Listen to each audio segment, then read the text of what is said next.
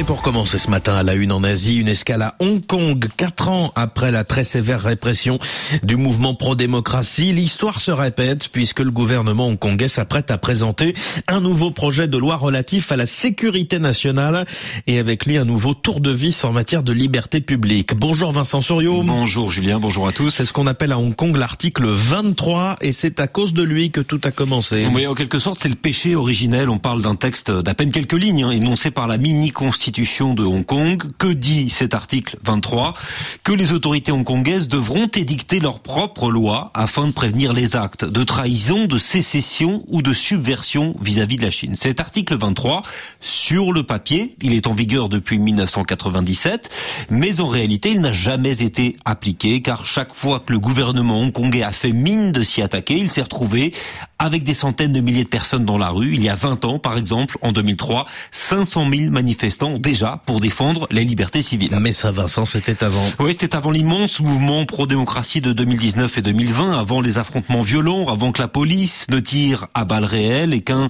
fossé se creuse au sein même de la société hongkongaise entre partisans et opposants de Pékin. Ça, l'image d'un territoire que la Chine considère comme le sien en ébullition, théâtre de rassemblements gigantesques. On dit qu'un tiers de la population a manifesté le 16 juin 2019. Ça, Xi Jinping n'a pas supporté, c'est la goutte d'eau. Et dès juin 2020, le comité permanent de l'Assemblée nationale populaire à Pékin promulgue une loi sur la sécurité nationale qui va tout changer. En muselant le mouvement pro-démocratie. Oui, la liste est longue et c'est euh, notre correspondante à, à, Hong Kong, Florence de Changy, qui en parlait le mieux à l'époque, je la cite, arrestation tous azimuts, fermeture des journaux pro-démocratie, suspension des législatives, refonte du système électoral, mise en place d'une police politique, interdiction systématique de tout rassemblement, réécriture des programmes d'histoire, interdiction de certains livres, censure des films au cinéma, fichage des citoyens, etc., etc., etc.